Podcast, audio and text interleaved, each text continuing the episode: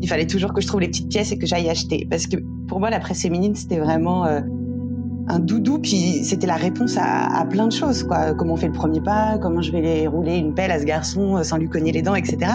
Alors, bien sûr, aujourd'hui, j'ai du recul et je sais, je connais les défauts de la presse euh, féminine et ado et, surtout il y, a, y y a 20 ans, 30 ans, enfin 30 ans, non, peut-être pas 20 ans du coup pour moi, mais questionner mon idée pendant quelques temps, la laisser monter, mûrir, mariner, quoi. Et ensuite, tu t'envoies un petit synopsis quoi, à ton éditeur en disant voilà pourquoi il faut parler de ça, euh, voilà ce que je vais raconter dedans, voilà les personnes que je vais interroger, voilà, voilà ce que je veux questionner. Alors que les hommes, non, les hommes, ils se disent, mais c'est l'exemple qu'on donne dans le livre, c'est, mais je vais quand même pas aller faire une prise de sang, par exemple, pour un dépistage, pour faire l'amour. C'est quoi le rapport entre une piqûre et l'orgasme, en fait? Tu te dis, voilà, la charge sexuelle, qu'est-ce que c'est que cette charge mentale dans l'intimité? Et en fait, euh, je te dis, mais ouais, ça doit toucher certaines femmes. Et tu creuses et en fait, c'est énorme. Et tu te dis, mais.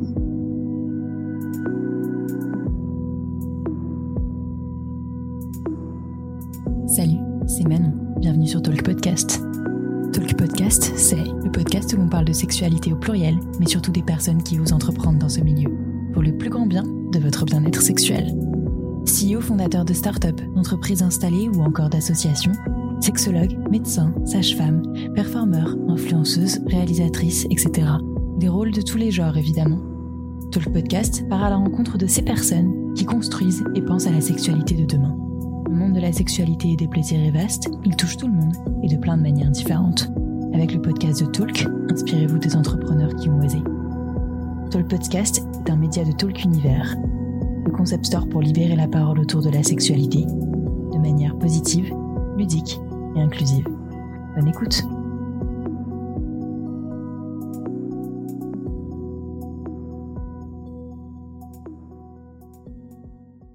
Alors, je suis, euh, je suis Caroline Michel, donc je m'appelle un peu comme tout le monde.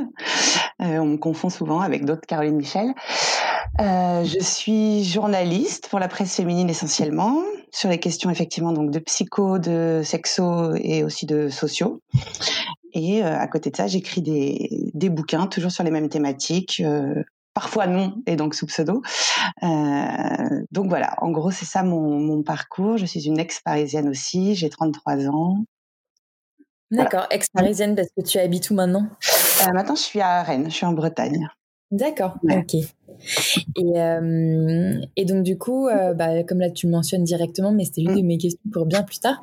Euh, c'est vrai que tu, tu, tu signes tes, tes, livres, en tout cas tous ceux que j'ai pu lire sur, sur la sexualité sous le nom de Caroline Michel. Je, alors je sais pas si c'est ton vrai nom ou, ou ton, oui. Voilà. Oui, c'est le problème, c'est mon vrai nom, mais ça fait pseudo. et par contre, tu signes tes autres livres sous un autre nom. J'ai quelquefois signé des livres sous un autre nom, c'était vraiment par souci de cohérence. C'est-à-dire que quand c'était des bouquins qui traitaient pas du sujet euh, de la sexualité et de la psycho, je me disais, bon, pour pas tout mélanger, ce serait intéressant que euh, voilà mes livres euh, qui traitent vraiment de la sexualité soient bien identifiés sous sous mon nom et ceux qui font un petit peu des pas de côté euh, parce qu'on va parler d'humour, euh, parce qu'on va parler, enfin, on va parler d'humour, on va parler, je sais pas moi, d'argent euh, avec humour, qu'on va parler de la trentaine. J'ai aussi fait un bouquin sur la trentaine avec humour, etc. Je me disais bon, pour pas tout mélanger, en fait, c'est vraiment, je pense, un souci de, de cohérence. c'est pour ça que j'ai fait ça. Ouais. Pas, parce que moi, j'aurais pensé peut-être que euh, j'avais cru, enfin, pu croire que peut-être tu aurais utilisé un pseudo à tes débuts, quand tu as commencé à parler de, de peut-être à écrire pour les premières fois de, de sexualité. Euh, parce qu'on peut se poser la question, euh, voilà, est-ce que j'ai envie d'exposer mon nom ou pas, mais mm. c'était pas du tout euh, ce genre de question que tu t'es posé. C'était pas ça, surtout que bah, justement, c'est peut-être l'avantage aussi de mon nom, c'est que je suis, enfin, je m'appelle comme tout le monde, donc parfois je me dis bon, au pire, on saura même pas que, que c'est moi. Peut-être il y, a tellement de Caroline Michel qu'il y a, a d'autres Caroline Michel qui peuvent écrire des bouquins, donc. c'est l'avantage et l'inconvénient de mon, de mon nom, quoi. C'est que ça fait pseudo.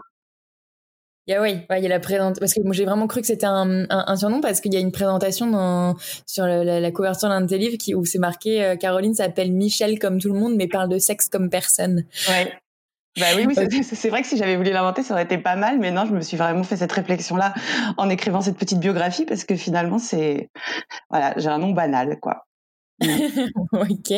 Mais à part ça, du coup, comment euh, t'en es venu à, hum, bah voilà, à commencer à écrire euh, Déjà, est-ce que t'as toujours voulu être journaliste? Quand t'as commencé à, à, vouloir être journaliste, puis finalement tu l'es devenu. Est-ce que tu, savais ou tu, te disais que tu allais vouloir écrire sur, sur cette, thématique-là de, de, tout ce qui est psycho et, sexualité, ou c'est venu petit à petit ou par un événement, voilà, c'est quoi ton, un peu ton parcours derrière tout ça? J'avais, j'adorais écrire quand j'étais très jeune, hein, à 10 ans, 12 ans. Enfin, ça, ça se passait à travers des journaux intimes hein, seulement. J'adorais ça et j'adorais la presse féminine en fait. J'adorais lire des articles de la presse féminine. Euh, moi, je me souviens que j'attendais toujours la sortie du Miss, euh, du, Jeune et Joli, tous ces magazines-là, Girls et compagnie. Je réunissais toujours 14 francs ou 16 francs. Je me souviens, c'était les, deux prix là.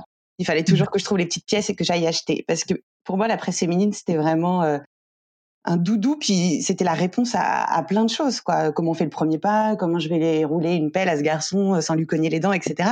Alors bien sûr aujourd'hui j'ai du recul et je sais, je connais les défauts de la presse euh, féminine et ado et, et surtout il y a, y, a, y a 20 ans, 30 ans, enfin 30 ans non peut-être pas 20 ans du coup pour moi, mais je connais voilà je connais les défauts. Alors peut-être que j'avais aussi euh, envie de, de, revanche en me disant bon il va falloir dire des choses peut-être plus vraies ou plus réalistes ou qui voilà, mais en tout cas, j'étais complètement fan des articles souvent et du ton aussi quand j'ai commencé à découvrir, quand j'ai découvert Cosmo, Biba et tout, le ton me m'amusait et en même temps j'avais l'impression d'apprendre plein de choses. Ça, ça, nourrissait toujours mes réflexions dans les relations avec les garçons, etc. Donc c'est ça qui me qui m'a donné envie d'écrire et très spécifiquement pour la presse féminine. J'ai jamais rêvé d'être euh, journaliste reporter ou de, de présenter le, le, le, JT ou ce genre de choses. C'était vraiment euh, je veux écrire des articles psycho qui s'adressent aux femmes dans des articles, enfin dans des magazines pardon euh, féminins. C'était vraiment ça mon objectif quoi. Mais c'était pas très avouable. C'était très avouable Ouais, je l'avouais pas trop. Tu vois, au lycée, tout ça, tu, qu'est-ce que tu veux faire plus tard? Je vais écrire pour Cosmo. Euh, bof, quoi. Je le disais pas trop. Et donc, j'ai bah, pas du tout. Euh, tu pouvais dire elle, peut-être c'était Oui, plus... Euh, ouais, peut-être, j'aurais pu. Non, je l'ai toujours, je l'ai toujours tu. Et du coup, j'ai fait des études qui, qui n'avaient rien à voir. Donc, mon parcours, bah, j'ai fait un, un, bac scientifique et ensuite, euh, j'ai fait une fac, enfin, j'ai fait cinq ans d'économie, quoi. Ah d'éco. Euh, je, sais pas ce que j'allais faire plus tard, mais euh, je sais pas, travailler à la banque, euh, faire du marketing. C'était, je me disais bon, bah c'est sympa, ça va être bien. Au pire, je ferai un peu de com. Peut-être que la com, ça me permettra de créer. Et puis, mais en parallèle, j'étais frustrée pendant ces études-là. Je me souviens, j'étais la bonne élève sans problème et tout ça. On me demande de faire, je fais. Mais je sentais bien que c'était pas ce qui m'amusait, m'animait, m'éclatait. Donc en parallèle, j'ai lancé mon blog à ce moment-là en me disant, bah, je vais au moins écrire pour le plaisir, quoi, pour le plaisir de, de, de partager des, des, choses, des réflexions, des anecdotes. Et, et c'est comme ça que finalement j'ai opéré un virage euh, à bac plus 5 en me disant, mais non en fait, quoi, je vais pas faire de l'écho toute ma vie, c'est pas, c'est pas ça, je veux pas ça, quoi.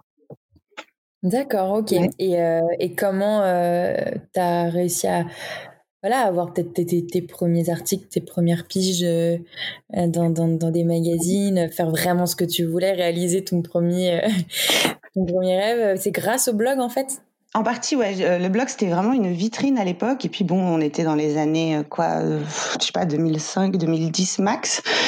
J'ai dû créer mon blog en 2007, je crois. Et c'était vraiment une vitrine. À l'époque, il n'y en avait pas 36 et, et ça aidait, en fait. Et je, on m'a donné des chances comme ça. J'ai rencontré d'autres blogueuses, on m'a donné des contacts. Et puis, je, me souviens d'entretiens où je suis arrivée vraiment euh, un peu perdue, mais un peu s'il vous plaît, quoi. J'adore ça, j'ai envie d'essayer. Et, j'ai eu la chance aussi de tomber sur des, des personnes qui, qui ont misé sur l'humain avant tout et qui se sont dit bon, euh, elle a vraiment l'air motivée, elle a vraiment l'air d'avoir envie de découvrir. Euh, je sais pas, je sais pas quel effet j'ai pu faire à ce moment-là, mais on s'est pas du tout attardé sur euh, mes études qui n'avaient rien à voir ou ce genre de choses. Après, j'ai essayé d'entrer enfin, dans, ce milieu-là par d'autres biais, via la communication. j'ai aidé des, humoristes qui n'étaient pas connus à l'époque, par exemple, à, faire des communiqués de presse, à essayer de se faire connaître. Je, tâtais en fait, et, puis un contact en entraînant un autre. J'ai commencé à avoir un stage, deux stages, trois stages.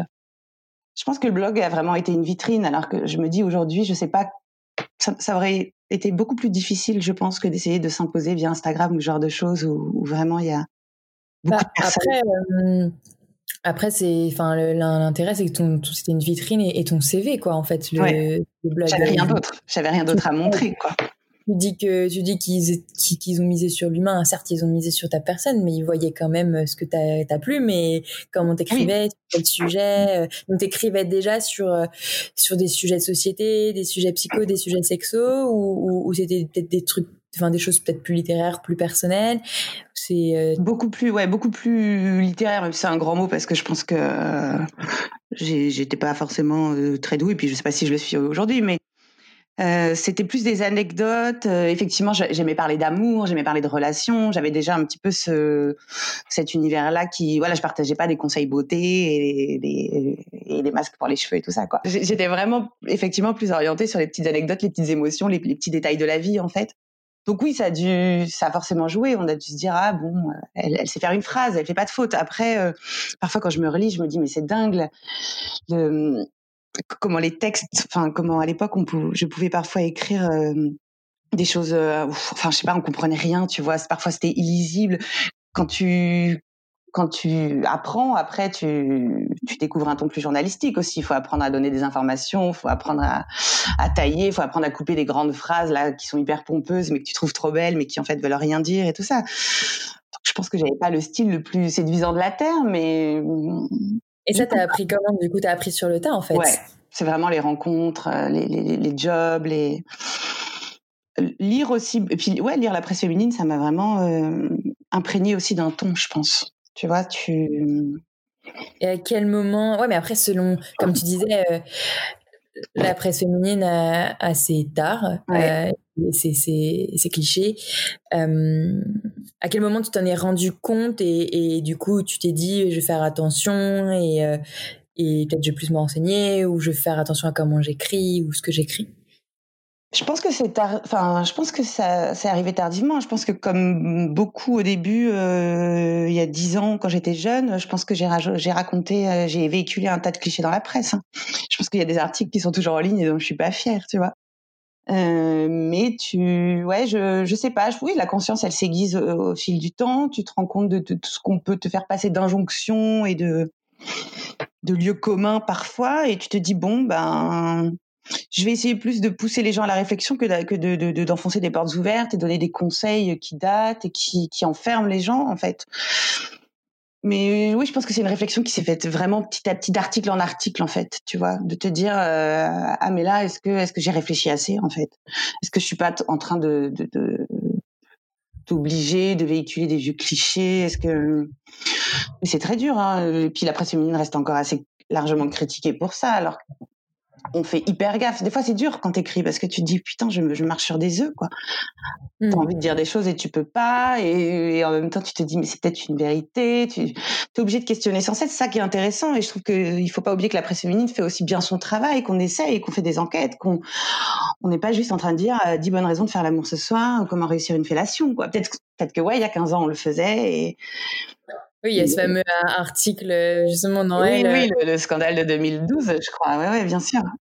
Oui, sûr. Attends, j'ai plus le titre exact en tête. Euh, la fellation ciment du couple. Voilà, c'est ça, la fellation ciment du couple. Quoi. On était vraiment sur la pipe en plus. Mais oui, tout ça, ça te fait réfléchir. C'est des, des, voilà, c'est des scandales ou micro-scandales parce que ça, ça débarque aussi dans un microcosme de voilà. Mais t'es es obligé d'en prendre compte en fait et et tu fais attention et puis hum, non, et puis avec l'âge et tout ça, oui, j'ai appris. Je t'apprends sans cesse en fait. Moi, j'apprends encore là en, bossant justement sur le dernier bouquin qui est sorti euh, que j'ai coécrit avec Clémentine Gallo.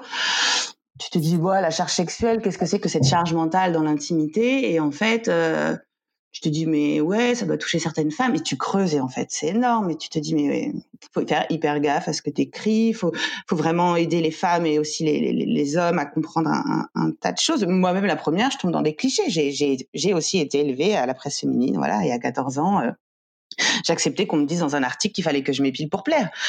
Et même aujourd'hui tu te dis je m'épile pour qui? Je m'épile pour moi? Je m'épile pour euh, pour lui? Je même ça tu pour elle même c'est mmh de faire le tri. Ok, et mais ouais, justement sur tes sujets, parce que certes, du coup, beaucoup sur, sur la sexualité, mais tu as, deux approches différentes selon tes livres. Moi, j'ai vraiment découvert, enfin, je t'ai découvert, du coup, comme je te disais tout à l'heure, au Salon de la littérature érotique, où là, tu présentais alors, je sais pas si je sais plus si tu présentais un livre en particulier, mais en tout cas, moi, j'ai découvert euh, Sexe mille personnes. Oui, c'était ce livre-là, l'objet du jour. En, en, comment dire, euh, c'est à la fois des témoignages, à la fois de la fiction. Il me semble que tu m'avais dit que c'était un mélange des deux, de euh, donc de, de, ce que pensent les ce que pensent les femmes pendant et et, et après et après l'amour, non pendant l'amour. Pendant l'amour, ouais et, euh, et qui, qui, est hyper, euh, pour la plupart euh, des, des, thèmes que tu abordes, des témoignages ou des styles de femmes que tu, que tu décris, qui, qui est hyper drôle, qui est, qui est, qui est hyper vrai. Et, et parfois, bah, tu, sur certains portraits, il y a quand même aussi des sujets plus graves, plus sérieux sur, sur, bah, sur le viol, sur les, les violences sexuelles, etc. Donc, tu arrives à, à mélanger un côté très léger, très, très beau aussi, la sexualité, tout en rappelant que les, les choses graves qui peut, mmh. qui peut être accolées. Et euh, et, donc, y a voilà, tu as, une approche euh, euh, voilà, sexo-positive. Pareil avec le côté plus peut-être guide que j'ai pu voir sur Je sexo-positive. Et, et d'un autre côté, peut-être moi, alors c'est moi le mot, si j'accole ce mot-là, mais tu, tu me dis si je me trompe, peut-être plus essai, plus militant mm. dans la charge la charge sexuelle. Tu as, as, plein d'approches différentes en fait de la sexualité. Est-ce qu'il y en a une qui te ressemble plus est-ce que c'est vrai, ouais. C'est intéressant ce que tu dis. Oui, j'avais jamais vu ça comme ça. Enfin, oui et non. Oui, c'est vrai que la charge sexuelle, par exemple, on est vraiment sur un essai, euh, alors que je sexe positive ou même le l'ouvrage aussi que j'ai coécrit avec Alexandra Hubin sur le clitoris. Là, on va plus être dans une sorte de guide pratique avec beaucoup de, de, voilà de schémas, d'anatomie, de conseils, euh, voilà de choses très concrètes. Et Sex mille personnes, on, est effectivement sur euh, de la fiction qui s'inspire et de, de, enfin, de témoignages. J'allais dire euh, que ce que c'est que de l'imagination, oui, mais l'imagination s'inspire forcément de, de faits réels, d'histoires que j'ai pu entendre ou même euh, vivre, euh, croiser, etc. Et je sais pas si j'ai une. En fait, j'aime bien toutes ces approches. ce que j'ai adoré dans la charge sexuelle, c'était vraiment de mener une enquête, essayer de secouer les consciences et de secouer sa propre conscience, parce que quand tu écris là-dessus, tu es obligé de te remettre en question toi sans arrêt pour pouvoir ensuite proposer des pistes de, de réflexion à, à, tes lecteurs. Euh, les guides plus pratiques avec des conseils, je les trouve hyper intéressants parce que je pense aussi que voilà, c'est hyper, euh, c'est hyper bien de donner des, des, voilà, il faut des infos précises, il faut, il faut aussi des infos scientifiques, il faut aussi s'appuyer sur des enquêtes. Euh, une femme qui se pose des questions sur sa sexualité qui est complexe, elle a besoin de lire des choses concrètes. Elle n'a pas forcément envie qu'on aille lui faire une grande, une grande thèse et qu'on lui explique des, des, des, théories. Elle est pas bien à ce moment-là, donc c'est pas, voilà. Euh, où elle est bien, mais elle a envie d'aller plus loin. Mais toujours étant que. Elle a envie d'avoir le, le, pourquoi du comment sociologique de ton état, quoi. C'est ça. Elle a envie de comprendre à la limite, euh, voilà, c'est quoi un vagin, c'est quoi un clitoris, comment comment on, comment on s'en sert, comment on rencontre ses organes, etc. Et après l'approche sex ouais, qui est littéraire, moi j'adore parce que parce que c'est c'est mon autre c'est mon autre métier, quoi. C'est-à-dire que j'adore écrire de la fiction ou pas. Hein, la fiction, comme je t'ai dit, elle est toujours inspirée de de choses que tu vis, que tu croises, que tu entends. Mais j'adore ça. J'adore laisser aller la plume et voir ce qui peut sortir. Euh, et, puis voilà, ne pas être dans un schéma justement de de trop grosses réflexions, même si je pense que dans Sex 1000 personnes, on réfléchit parfois, parce que voilà, c'est plein de micro-nouvelles avec plein de situations euh, différentes. D'anecdotes euh, aussi par rapport à la sexualité ou, plein de choses qui, ont pu nous arriver mm. et qu'on qu'on pensait être les, pas les seuls, mais un peu, voilà, on pensait que c'était un peu anecdotique et en fait, ça peut arriver à plein de monde, quoi. C'est ça. Et je pense que ça aide à relativiser, à décomplexer autant qu'un guide pratique, quoi. Mais moi, ça m'amuse d'inventer des histoires, en fait. Alors que quand j'écris un essai, j'invente pas d'histoire, quoi. Je me confronte à la réalité que j'essaye de décortiquer. ça reste quand même assez inaccessible, hein, de, de, décortiquer euh, la clé du monde. Je l'ai pas trouvé, hein, mais, euh, dans Sex voilà, c'est beaucoup plus, c'était cool de pouvoir, en fait, avoir ce panel comme ça de, de femmes, d'aller sur euh, des, voilà des choses marrantes, des choses moins marrantes, des sujets plus graves, et puis de se dire qu'il y avait le, trait à côté de Anne Boudard qui est, qui est venue illustrer tout ça et compenser. Quand j'essayais de faire un texte drôle, euh, elle, euh, elle faisait parfois un dessin qui l'était moins et vice versa pour pour que toutes les émotions puissent un peu sauter aux yeux. Donc c'est vrai qu'il y a plusieurs approches et les, trois se complètent pas mal en fait. Je me dis, tu vois, plus la presse en fait, qui, où on peut être parfois plus dans des articles qui donnent des conseils, dans d'autres qui font plus réfléchir. Mm. Et euh, juste pour revenir sur 6000 personnes, est-ce que c'était pourquoi c'était important pour toi de, de l'illustrer? Euh, Parce que moi, c'est ça. Ouais. Oui, alors d'un point de vue très, euh, on va dire pratique. Enfin, c'est pas c'est pas ça le mot, mais je pense que ça aurait été lourd aussi, peut-être, de lire des. Il y en a combien? 80, je crois, 80 scènes? Lire 80 scènes successives sans dessin, euh, je pense que les dessins allaient perdre, euh, enfin que les, textes allaient peut-être euh, manquer de charme en fait. Et, quand le, le, trait d'Anne Boudard, j'adore. Donc pour moi, c'était une évidence quand j'ai commencé à écrire de me dire mais en fait Anne viendrait apporter un truc au, texte euh, de, de, de fou. Quoi. Ça permet de lire entre les lignes.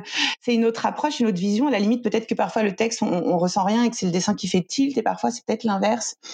Ça, ça, a dynamisé en fait, je pense, et ça a donné une autre lecture. Ah oui, non. Ouais, ouais. Mm.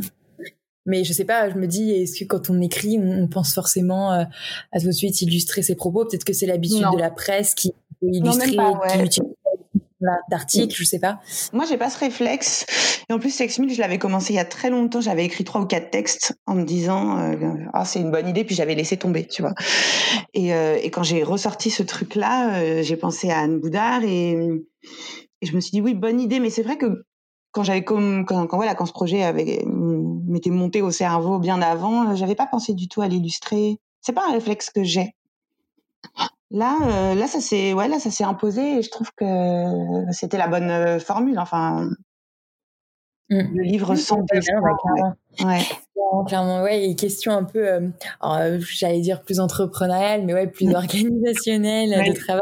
Je te demandais si c'était pour la logique de, de, de, de l'illustrer ou pas, mais, mais euh, concrètement, quand tu as une idée de, de livre comme ça, de, de sujet, mmh. alors si c'est un article, j'imagine qu'il y a toute une organisation voilà, dans le journal, j'imagine un peu plus, mais pour un livre, euh, au début, quand tu commences, t'as pas forcément ta maison d'édition à titrer. Euh, tu, tu, comment ça se passe pour présenter un projet? Enfin, Quand tu en parles, comment? Alors, il y a plusieurs bons cas de figure. Bon, effectivement, parfois il y a des commandes. Donc, le livre, quelque part, c'est l'éditeur qui te contacte en te disant bon, faut, faut qu'on parle de ça, c'est génial, c'est tendance ou, ou autre. Mm-hmm. Euh, après, quand c'est ta propre idée, il y a plusieurs, il y a plusieurs solutions moi, en général, aujourd'hui, hein, je parle en mon nom, etc. Je, je vais d'abord euh, bah, questionner le, mon idée pendant quelques temps, la laisser monter, euh, mûrir, euh, mariner, quoi. Et ensuite, tu envoies un petit synopsis, quoi, à ton éditeur en lui disant voilà pourquoi il faut parler de ça, euh, voilà ce que je vais raconter dedans, voilà les personnes que je vais interroger, voilà, voilà ce que je veux questionner. C'est presque comme un communiqué de presse de ton bouquin, en fait. Oui, oui, oui, ouais. Tu défends, tu défends ton idée et tu tu, es là pour prouver que euh, un c'est un sujet important et, deux il y a que toi qui peux le faire même si c'est pas la, vérité tu vois la réalité. Mais c'est si tu vends ton idée et ensuite tu, peux signer et commencer à, écrire. Après il y a des, y a des personnes qui, écrivent avant d'en parler à l'éditeur qui ont besoin de se confronter à plusieurs pages qui ont besoin de commencer l'enquête. Moi je préfère d'abord avoir cette conversation avec l'éditeur et, et écrire dans un second temps quoi et aussi souvent, euh, tu vois, je, je coécris pas mal aussi. Mmh. C'est super intéressant de, de mener des projets euh, à deux. Parce que c'est enrichissant que de pas être seul dans son, dans son Là, ça s'organise comment? Parce que, par exemple, euh, notamment pour, bah, pour la charge sexuelle, mmh. la coécrit avec Clémentine Gallo. Mmh. Elle, mince, je me souviens plus, elle est, elle est sociologue. Journaliste, journaliste. Elle est journaliste, ouais, ouais. journaliste aussi. Et, et en fait, là, comment vous vous organisez sur. Euh, J'imagine qu'il y a vraiment une organisation sur euh, l'écriture et sur la pêche à l'information, en fait. Ça se passe mmh. comment? Eh ben, avec Clémentine, dans ce cas-là, nous, on a, on s'est dit, tiens, dispersons un peu les, les sujets. Alors les sujets se croisent. Euh, par exemple, on parle de la charge sexuelle qui, qui va davantage être liée pardon au désir sexuel, celle qui va davantage être liée au, au plaisir. Euh, on, on, parle de la charge contraceptive. Donc, y a, y a, dans la charge sexuelle, il y avait plein de, de mini charges en fait, enfin de, de, de, de charges à explorer. Et du coup, on s'est dit bah ok, toi tu pars en enquête là-dedans, moi je pars en enquête là-dedans. Et après, ça se confronte sans arrêt. Ah, j'ai découvert ça, bah tiens, euh, ça faut qu'on en parle là. Donc, euh, on, on, nos chapitres en fait se mangent un peu. Euh, on, finit par réunir tout ce qu'on trouve, mais d'un point de vue très pratique sur l'écriture, on est quelque part un petit peu, euh, enfin, en tout cas moi, ça me paraissait sensé. Euh, bah, t'écris ce chapitre, j'écris l'autre. Et après, on s'envoie, on se confronte, j'enrichis, tu enrichis, tu corriges. Tu vois, mais au début, on est un petit peu, enfin, ça, ça me paraît, ça me paraissait assez important de, de se donner chacune des missions. Même si après, toi, quand tu vas faire ton enquête de ton côté, parce que tu dis, bon, ok, je me concentre sur cette question-là, tu tombes sur d'autres informations qui, de toute façon, te, te, t'apportent une vision euh, du sujet très global. Et puis, tu as beaucoup de, de, moments au téléphone ou de, de rendez-vous dans des cafés. Fut un temps, on faisait ça. et, euh, et puis là, tu échanges, tu discutes la vie, tout ça, t'en penses quoi Et ce sujet, donc c'est, de la confrontation permanente et en même temps un travail très solitaire, tu vois. Et mmh ensuite, on réunit des éléments. Mmh. Oui, parce que j'imagine que là, donc, nous sommes en plein confinement numéro 2 mmh. euh, euh, pendant qu'on enregistre. Euh, là, tu fais la même chose, mais à distance, quoi. Ouais. Est-ce que c'est pas plus pratique finalement Les gens sont plus coincés chez eux? C'est comme moi, parfois pour les podcasts, j'ai l'impression que c'est peut-être plus simple, tu sais, pour pour avoir une heure. les gens on est tous plus disponibles en fait. On est, moi, j'ai l'impression qu'avec le confinement, on a un temps de fou. J'ai l'impression de gagner un temps dingue alors que j'ai jamais pris le métro tous les jours. Quoi. Mmh Mais euh, j'ai l'impression d'avoir beaucoup plus de temps. Ouais, les gens sont plus disponibles aussi. Et hum, c'est bien la distance. Moi, ça me, ça me convient bien. Par téléphone, il peut se passer beaucoup de choses. Hein. J'adore cet outil. Je trouve ça. J'adore me concentrer sur un son, sur une voix, sur. Euh, essayer de lire entre les lignes, rebondir, etc. C'est top. Des fois, quand tu es en face de l'autre, euh, tu dois aussi te concentrer sur l'autre. Et. Hum, l'outil, le, le, téléphone, moi, je trouve que c'est un, un très bon outil de travail. Bah J'hésitais, tu vois. Enfin, là, là, on fait un peu une aparté, mais euh, pour l'enregistrement du podcast, c'est pareil. Au début, je faisais sans la. J'avais mm. pas eu l'idée faire avec la webcam. Et, et en fait, euh, bah, parfois, j'avais l'impression de me disperser et, mm. et, d'être moins concentré et de fait de voir la personne en face peut-être pas tout le temps parce que je peux regarder mes notes en même mm. temps mais au moins de me rappeler vraiment qu'elle est là physiquement derrière l'écran et ben je, ça m'empêche de me déconcentrer sur quelque chose peut-être ou de partir dans mes pensées sur les prochaines questions tu vois. Ah oui c'est rigolo moi ça me fait l'inverse quoi. Si je sais que ouais j'ai plus de mal à me concentrer parce que je dois regarder et écouter et répondre. Quand je mets une interview téléphonique ouais un peu moins obligé de regarder la personne droit dans les yeux euh, mm. via la vidéo tu vois oui oui, oui c'est vrai Ok, d'accord. Et euh, on a fait une petite aparté, mais euh, euh, donc ouais, c'est soit en gros quand tu as un projet comme ça d'écriture, soit on vient de chercher, c'est une commande que voilà, on sait que tu es à l'aise sur le sujet ou une expertise à apporter, soit c'est toi qui le proposes, donc toi à ta manière, en gros, c'est de, c'est un peu de pitcher ton projet, si je dois parler en Exactement. Mmh. Mais, euh, mais voilà, et de, et de, et auprès de, voilà, auprès d'un éditeur ou de, d'un contact que tu connais. Et, euh, et pour les co-écritures, du coup, là, on parlait de, de, de, de l'organisation. Là, vous êtes un peu divisé par chapitre. Ça veut dire que vous aviez un peu organisé un plan, j'imagine. Mmh, oui. Ok. Euh, Comment c'est aussi par contact, c'est par affinité que, que vous, vous vous mettez à écrire ensemble? Ou c'est par présentation de la maison d'édition par exemple? C'est parce que voilà faut aimer aussi euh... faut choisir avec qui on travaille oui, tu sais pas toujours sur qui tu tombes. Et en fait, ça dépend des, cas de figure. Parfois, c'est des coups de cœur, effectivement. Il y a beaucoup de personnes que j'ai rencontrées, enfin d'experts, parce que je coécris donc souvent aussi avec des experts, donc euh, un sexologue, une sage-femme, etc ces gens-là, tu vois, je, souvent je les rencontre euh, via mon travail de journaliste, puisque je vais les interviewer dans le cadre d'un papier. Et puis, je sais pas, je vais sentir quelque chose au téléphone qui va me plaire. Et six mois plus tard, deux ans plus tard, euh, si j'ai un, projet sur euh, de livre là-dessus, je peux très bien penser du coup à, les recontacter. Donc parfois, je suis, j'ai déjà débarqué avec quelqu'un dans une maison d'édition, c'est-à-dire tu arrives, as, ton duo est déjà formé, ensemble on a déjà discuté de l'idée.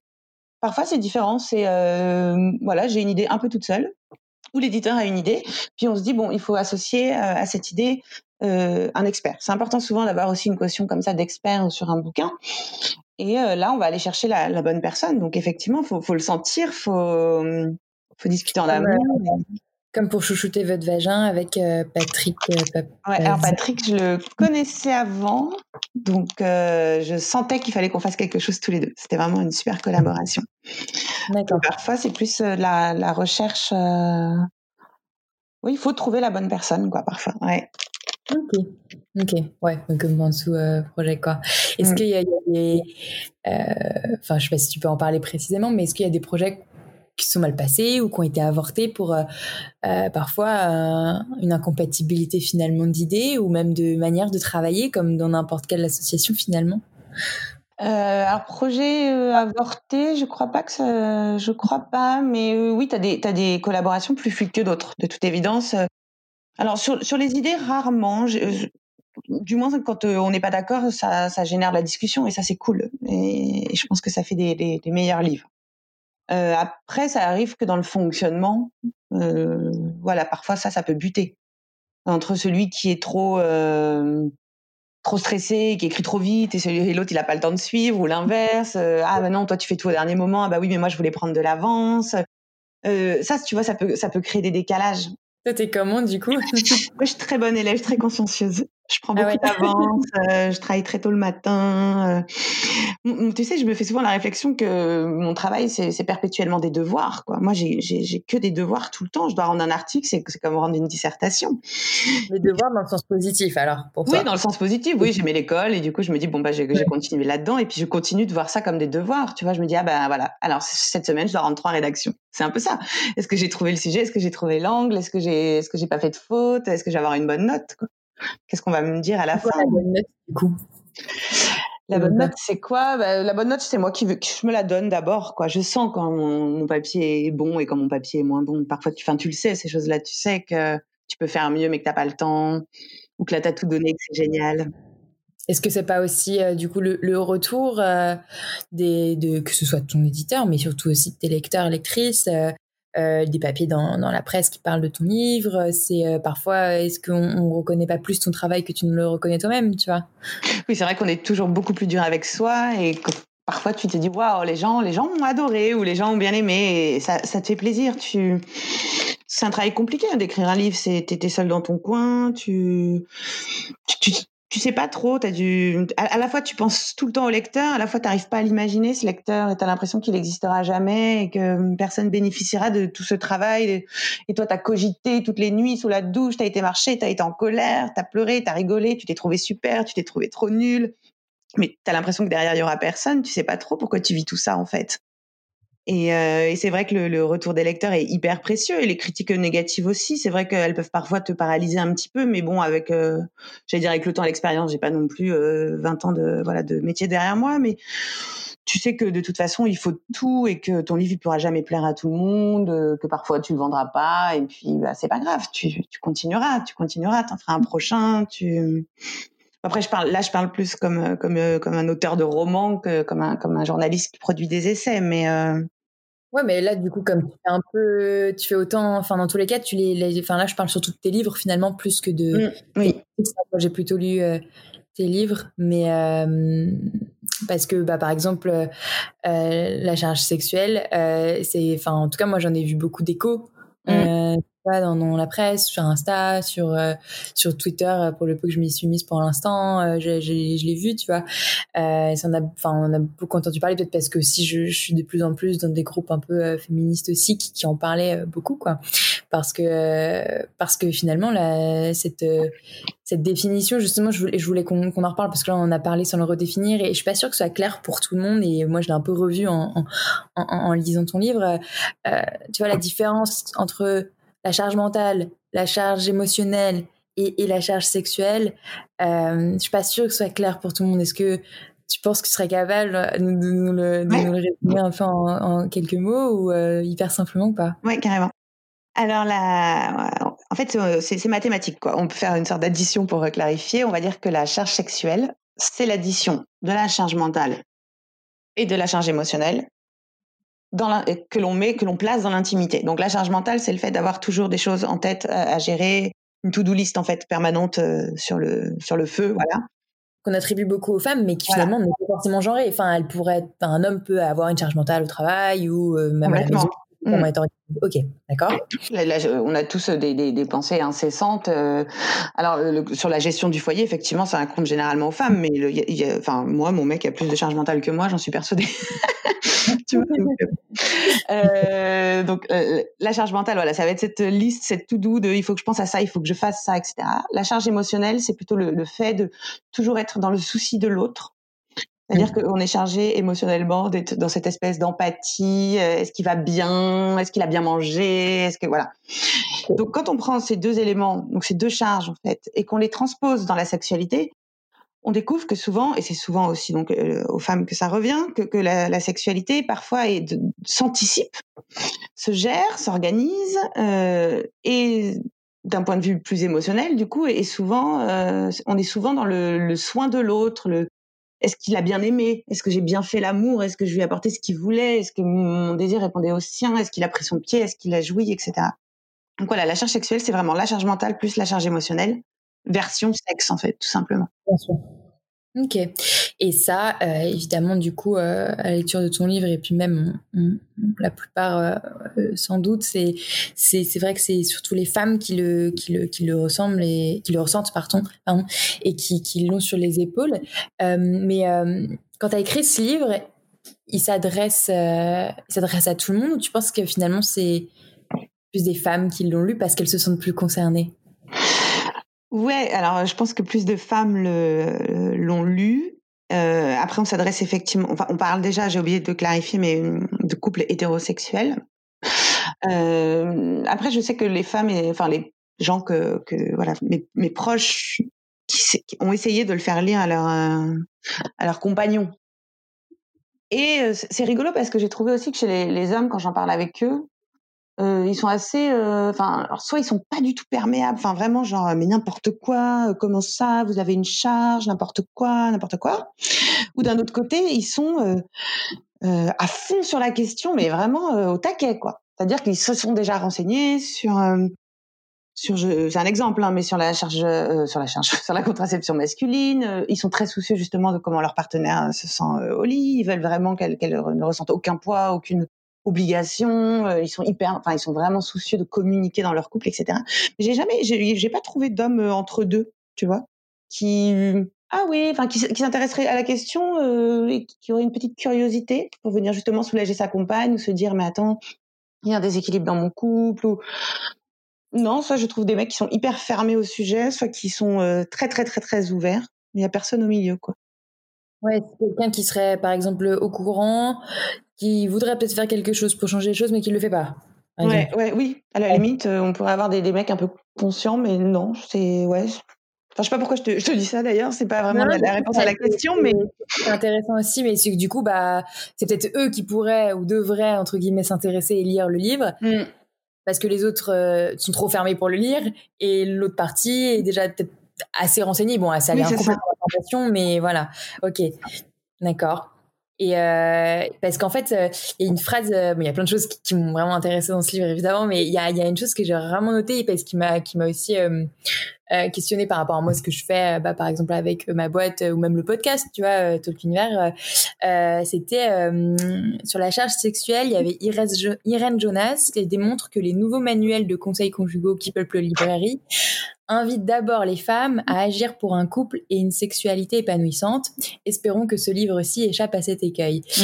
Euh, et, euh, et, en fait, comme quoi, on, on c'est vrai que la plupart des, des, des livres d'épanouissement personnel et, et, et épanouissement euh, au bien-être sexuel, on a l'impression, je suis quasiment sûre pour la plupart, qui s'adressent aux femmes. Tu vois parce que et parce que on, on, surtout ces derniers temps, il y a une révolution aussi, euh, une autre révolution féministe, une révolution féministe ou pas euh, du plaisir en fait, une révolution sexuelle et qui vient des femmes. Et euh, bon comme souvent d'ailleurs, mais du coup, enfin, ok c'est les plus réceptives, mais c'est pas pour autant que les hommes n'ont pas besoin justement d'informations, d'informations et comment on fait en fait pour, euh, pour s'adresser à eux.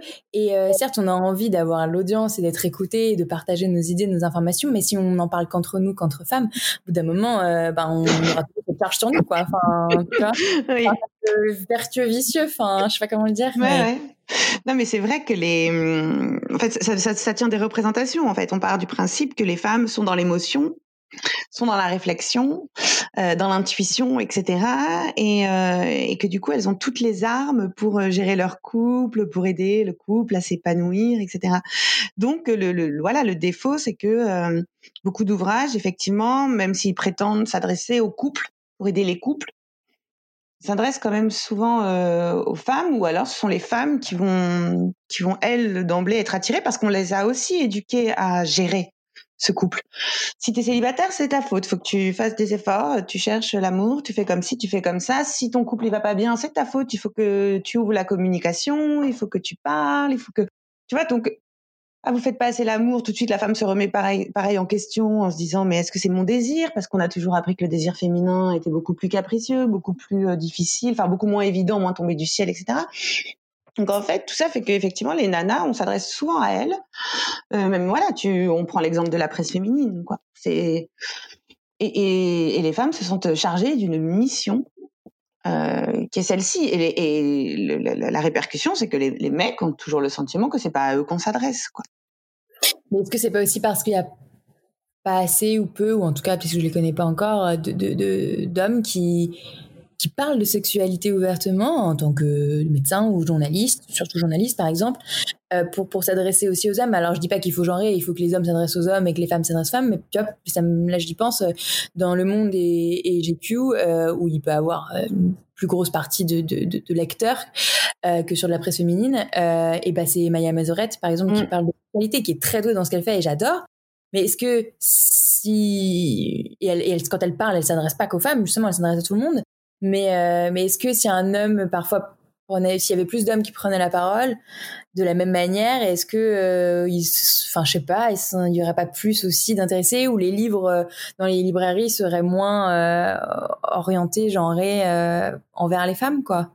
Oui, parce qu'en fait, ça, décomplexerait en fait. Le souci, c'est que là, un homme qui se dit tiens, je vais aller acheter un livre sur la sexualité qui s'adresse, bah là, tu vois, il y a eu une petite vague d'ouvrages sur le pénis, euh, la prostate, enfin l'anatomie masculine, etc. Parce qu'on croit que le corps masculin, ouais, on croit que c'est facile, mais en fait, euh, les hommes connaissent pas plus leur corps que ça, et puis c'est pas si mécanique que ça en réalité, tu vois. Donc c'est intéressant que que les hommes euh, se dirigent vers ce genre d'ouvrage, mais les hommes n'osent pas. Parce qu'ils ont l'impression que ça va les voilà c'est c'est presque un peu une faiblesse que d'aller euh, trifouiller ce genre de sujet de la même façon qu'un mec qui va euh, prendre rendez-vous euh, chez le médecin parce que euh, je sais pas il veut il veut, faire un test de dépistage ou il va penser à acheter des capotes ou tout de suite on, on va penser que c'est un hypochondriaque tu vois oh là là il a peur il veut pas attraper de maladie. euh, donc, tu vois, il y a ce côté-là, pour parler un peu familièrement, vulgairement, de chochotte et de mecs trop sensibles qui, du coup, euh, n'assumera pas en fait d'aller lire un article ou un, ou un bouquin qui, qui, parle comme ça de lui. Il, il l'achètera certainement pas dans une librairie sous le regard de son libraire, quoi. Il va le commander euh, sur internet et, et effectivement, je, quand c'est écrit par un homme, ça peut davantage, euh, ça peut davantage aider. Mais après, tu vois, je, je sais pas, j'adorerais avoir finalement, tu vois, les chiffres là des, des bouquins sur euh, sur le pénis, etc., pour savoir si, euh, si ça s'est vendu et surtout qui l'a acheté. Parce que, est-ce que, encore une fois, ce sont les femmes qui, euh, en bonne petite infirmière, toujours dans le soin, toujours à la recherche de l'information, parce que ça aussi, on en parle dans la recherche sexuelle, est-ce que ce sont elles qui sont allées acheter ce genre de bouquin? Parce qu'elles se disent, il faut que j'apprenne aussi parce que ça va bonifier nos rapports sexuels si j'en sais davantage sur l'anatomie de mon partenaire. Et puis, comme ça, je pourrais lui glisser le bouquin et puis il pourra apprendre des choses est-ce que la démarche a, vraiment été masculine? On voit bien que les rendez-vous chez le sexologue, par exemple, sont souvent initiés par les nanas. Donc, euh... ouais, qu'elles soient encore prescriptrices, quoi. Ouais, que, exactement. Que, comme elles, comme elles le sont là, du coup, enfin, ça, ça faisait écho euh, Mm. Euh, où vous disiez que du coup les femmes étaient encore très prescriptrices de la de, de, de la capote, euh, du préservatif. Euh, moi, ce qui m'avait étonné, c'est dans la manière dont vous présentez, c'est que je, savais que les femmes pouvaient l'être, tu vois, mais qu'en fait, à la lecture du livre, je me suis rendu compte que ouais, en fait, les pubs pouvaient être à destination d'un peu tout le monde pour la, pour la, ou plus pour les hommes pour pour la capote, mais qu'elles avaient cette orientation, euh, c'est un objet de plaisir, quoi, mm. et, euh, et, plus de protection euh, santé, euh, euh, contraception et, et, surtout et, IST.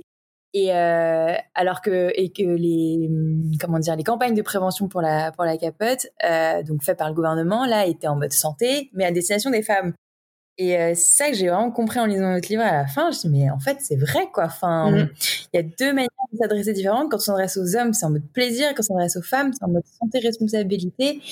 Et, et du coup, ben, on devient les prescriptrices. Mais, et moi, je, tu vois, d'un point de vue hyper marketing, quand tu montes une boîte dans la sexualité, là, tu vois, tu, on, on, vend des produits sur ce sujet-là, on a envie de s'informer et tout. C'est vrai que je me suis dit, mais en fait, c'est vrai que c'est plus facile de m'adresser aux femmes, mais elles, elles vont en parler dans leur couple, elles vont en parler à leur, euh, à leur entourage euh, masculin, euh, pote ou famille, mais mais en faisant ça, en fait, je contribue à. Oui, c'est bien. Si il y a le point de vue business et le point de vue politique. Genre, moi, je, ça me dérange, en fait. Mm. Et je sais pas comment faire. C'est vrai parce que en fait, tu vois, les femmes ont toujours été habituées aussi à associer la santé à la sexualité. Quoi. Dès les rendez-vous chez le gynécologue, tu comprends que qu'avoir une vie sexuelle passe aussi par euh, par un check-up de ton corps, par une prise de la pilule, enfin dans cette norme contraceptive hein, qu'on t'impose, ce parcours contraceptif qui qui démarre souvent par la, pilule. Alors que les hommes, non, les hommes, ils se disent, mais c'est l'exemple qu'on donne dans le livre, c'est, mais je vais quand même pas aller faire une prise de sang, par exemple, pour un dépistage, pour faire l'amour. C'est quoi le rapport entre une piqûre et l'orgasme, en fait? Tu vois, c'est, vraiment chez eux de, de, de mondes complètement différents. Donc, euh, et, le problème, c'est que ces, ces représentations-là font que, voilà, on s'adresse, du coup, comme tu dis, différemment aux hommes et aux femmes en entretenant, du coup, euh, ces visions qui, qui persistent et qui, qui, sont franchement très ancrées euh, chez, chez tout le monde. Quoi. Les hommes, c'est le sexe, c'est le plaisir. Les femmes, c'est euh, c'est aussi de la gestion. Euh... Oui, mais même en ce moment, en tout cas par exemple sur Instagram. Bon après, est-ce que c'est parce que les femmes sont plus utilisatrices d'Instagram que les hommes? Je suis pas, je suis complètement sûre de ça, mais il y a quand même plus de comptes sur la sexualité qui s'adressent directement aux femmes ou qui mettent mmh. ouvertement, tu vois, fait par les femmes pour les femmes euh, que, euh, que, que pour tout le monde, quoi, ou que euh, les hommes pour les hommes, tu vois.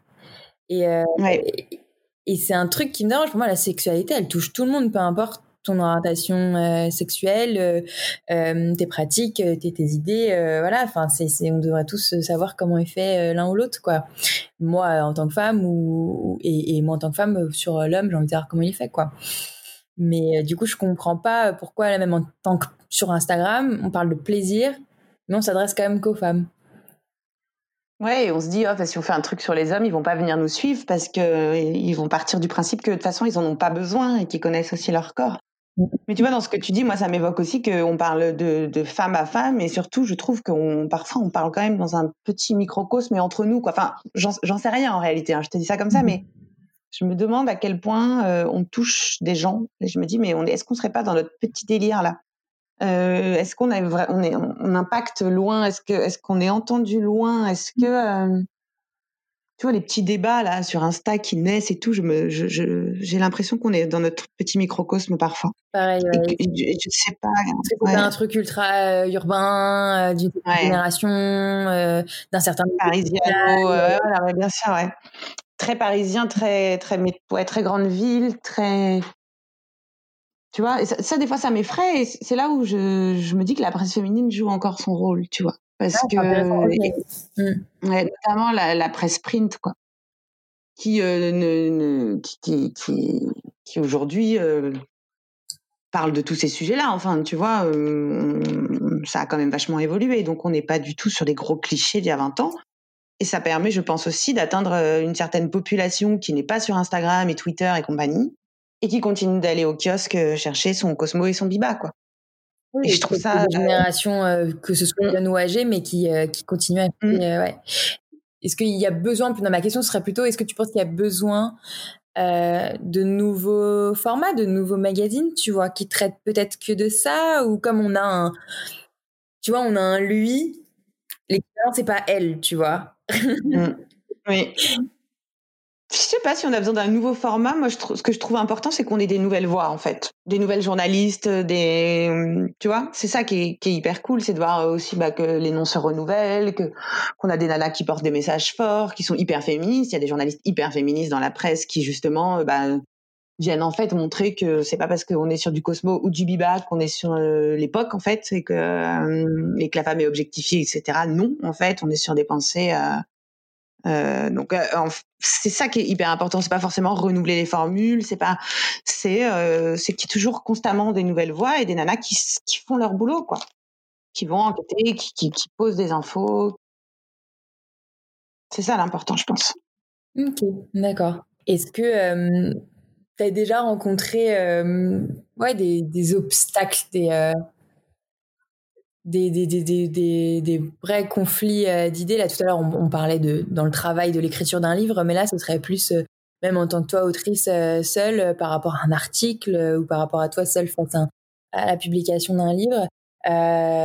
ouais, des, ce qu'on dirait, on appellerait ça aujourd'hui des haters, que ce soit dans la presse écrite dans, ou, ou, en ligne. Euh, j'ai rencontré ce genre de conflits. Non, je pense que le non, je me suis juste déjà pris comme beaucoup des commentaires euh, désagréables euh, qui viennent te dire que t'es une grosse cruche et que t'as rien compris et que t'enfonces des clichés. T'as plus le droit au second degré aussi parfois dans tes papiers. Tu peux plus faire une bonne blague euh, tout de suite. Euh, si t'as envie de, de, de rigoler d'un cliché, tu peux plus quoi. Tu peux plus rigoler d'un cliché entre les hommes et les femmes. Tu peux plus faire ce genre de truc, tu vois. Ok, parce que ce serait considéré comme c'est tout de suite vu comme sexiste. Ouais, exactement. Ok.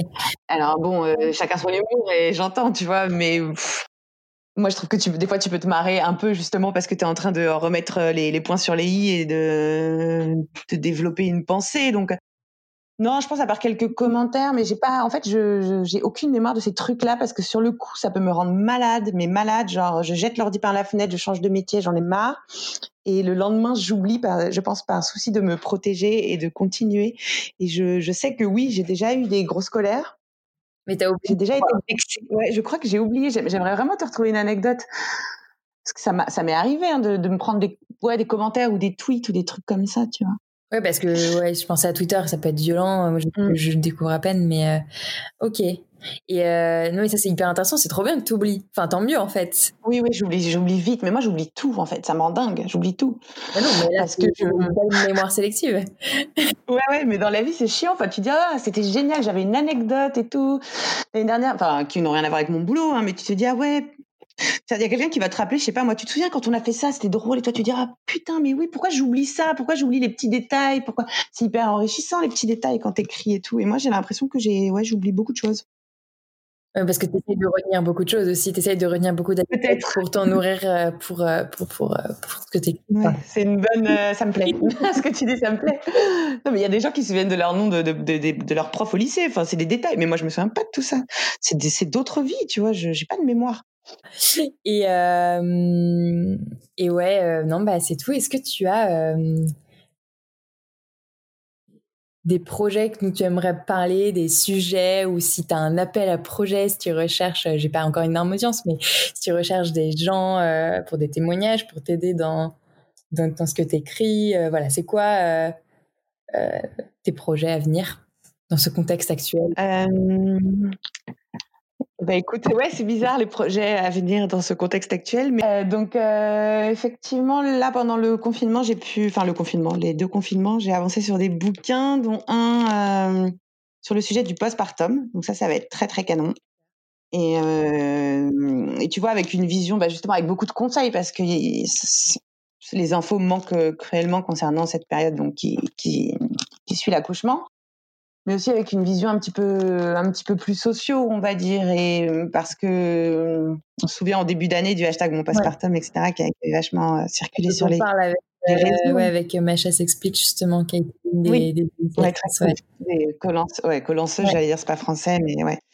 Donc euh, ce livre va être et puis bah Macha est évidemment cité dans l'ouvrage, donc ça ça va être euh, ça c'est très cool. J'ai bossé là-dessus, j'ai terminé un roman aussi et je suis en plein démarchage pour euh, bah, pour trouver l'éditeur de rêve pour ce roman. Ok. Ah, donc là, Donc, du coup, euh, tu as fait l'exercice inverse. Tu as écrit avant Voilà. de trouver. euh, Ouais, c'est ça. En me disant bon bah je connais quelques éditeurs avec qui j'enverrai, mais là ouais j'ai fait l'exercice inverse. Sur un roman c'est hum, c'est différent souvent parce que tu peux signer sur projet. hein. Il y a plein d'auteurs aujourd'hui qui signent sur projet, c'est-à-dire qu'ils signent juste parce que ils disent à leur éditeur écoute moi là euh, je vais parler de ça ça ça et je vais l'écrire euh, voilà.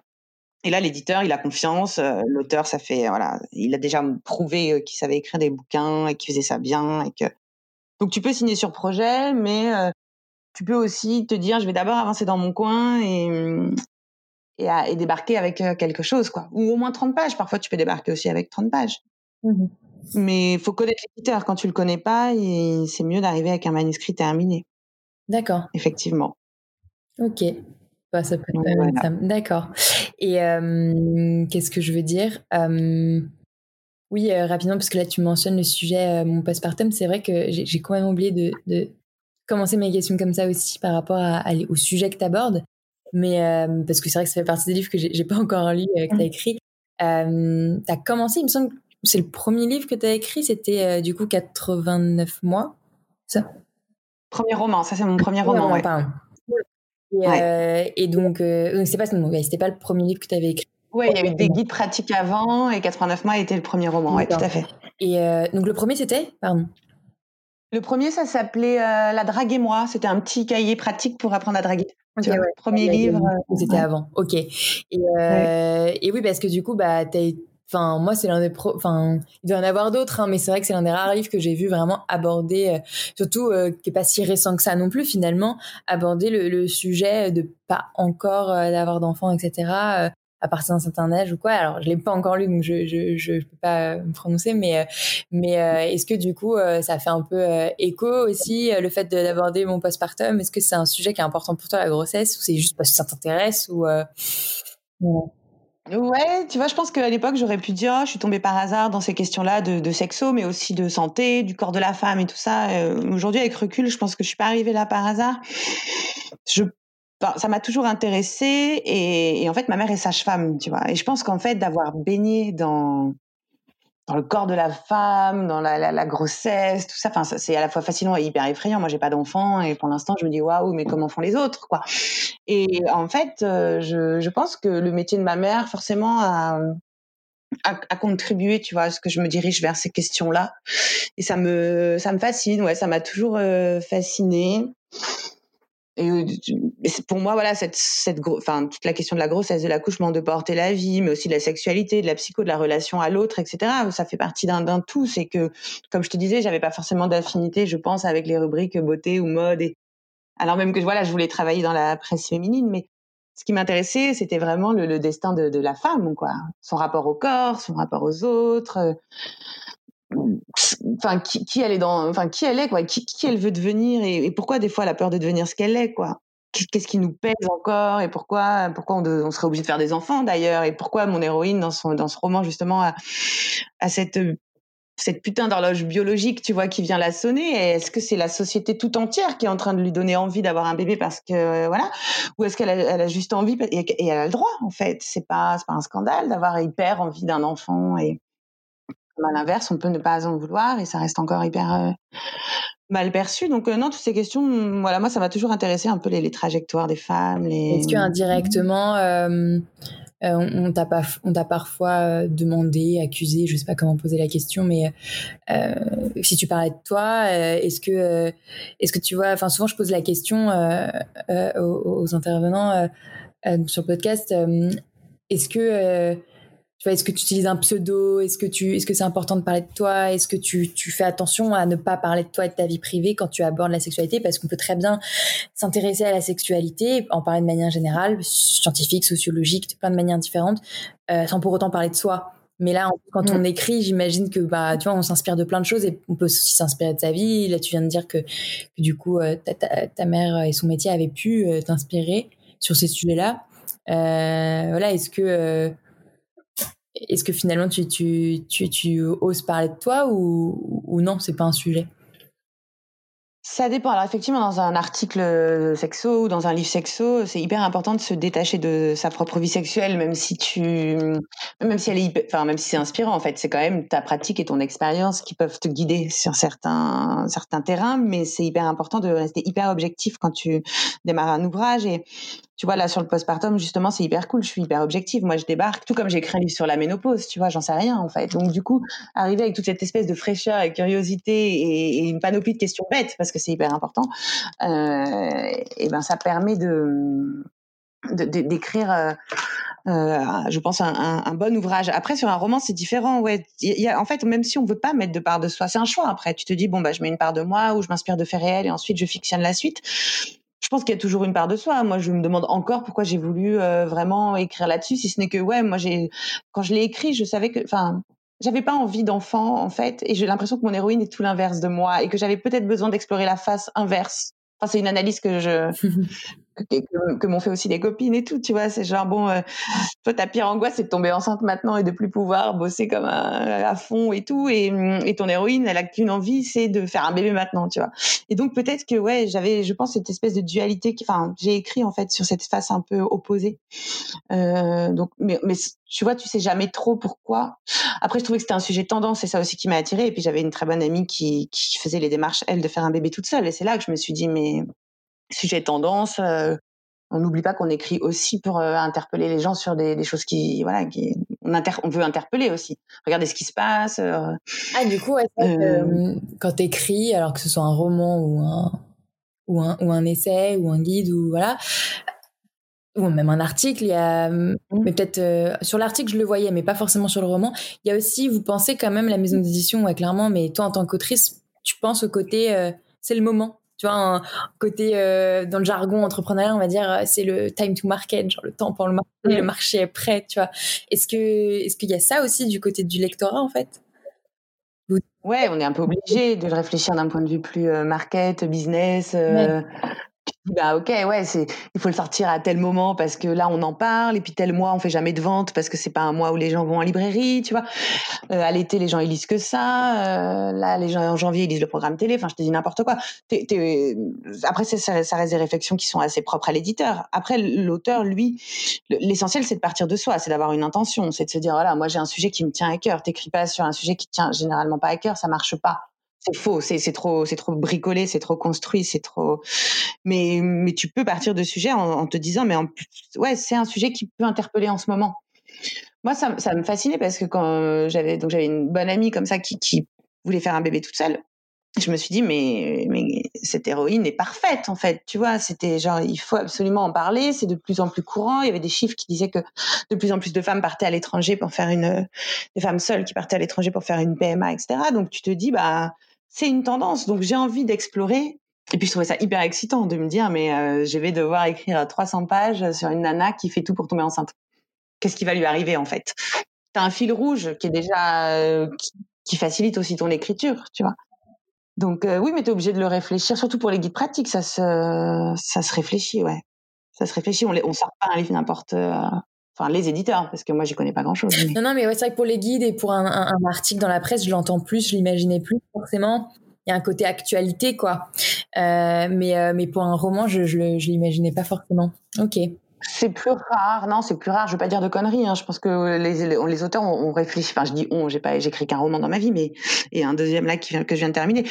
On, on le réfléchit pas euh, en termes d'actualité, etc. Mais on, on, sait que certains. Enfin, moi, c'est ce que je me dis, c'est que parfois, je, je sentais, en tout cas pour 89 mois, que c'était un sujet qui pouvait interpeller et, et c'était cool de mettre sur papier euh, le, voilà les, des, des, détails autour de ça, de, de, montrer ce qui se passait, parce que de plus en plus de femmes font ça. Après, tu vois, le roman que je viens de terminer, ça parle d'amour. Je veux dire, euh, je, je, cherche à interpeller personne là. Tu vois, c'est pas, il y a aucun, il y a aucun intérêt, il y a pas du tout d'actualité. C'est plus pour le plaisir de, bah, je sais pas, d'avoir laissé, j'ai fait monter des souvenirs et j'espère que ça touchera les gens. Mais Sex Mill, tu vois, Sex Mill, c'est, ça reste un peu littéraire quand même, et il n'y avait pas du tout d'opportunité. Enfin, je saisissais aucune opportunité. Euh, non, j'interpelle les personnes qui te, qui te tenait à cœur. Oui, c'est ça. Ok. 89 fois, c'est particulier. C'était plus, je pense. Je vais pas dire de conneries. Hein, donc, mmh. euh, Et après, du coup, euh, donc là, la charge sexuelle est sortie. C'était quoi? Cet été, je crois. Euh, en juin, ouais. En juin. Et, et donc là, tu pars. donc normalement, on verra si on peut en parler. sur, sur le mmh. postpartum et les charges qui, qui en découlent aussi, quoi. Mmh. Ok, super. Bah, j'ai hâte de lire ça alors. Super intéressant. Merci beaucoup. Je vais couper. Bah, merci à toi. Trop bien. Merci d'avoir écouté jusqu'au bout. Toutes les références et personnes mentionnées sont en description de l'épisode, évidemment. Si vous avez aimé cet épisode, encore une fois, ça serait super si vous pouviez le partager autour de vous et surtout vous abonner et mettre des petites étoiles sur Apple Podcast. N'oubliez pas également de suivre le compte Instagram talk-univers Merci encore et à très vite.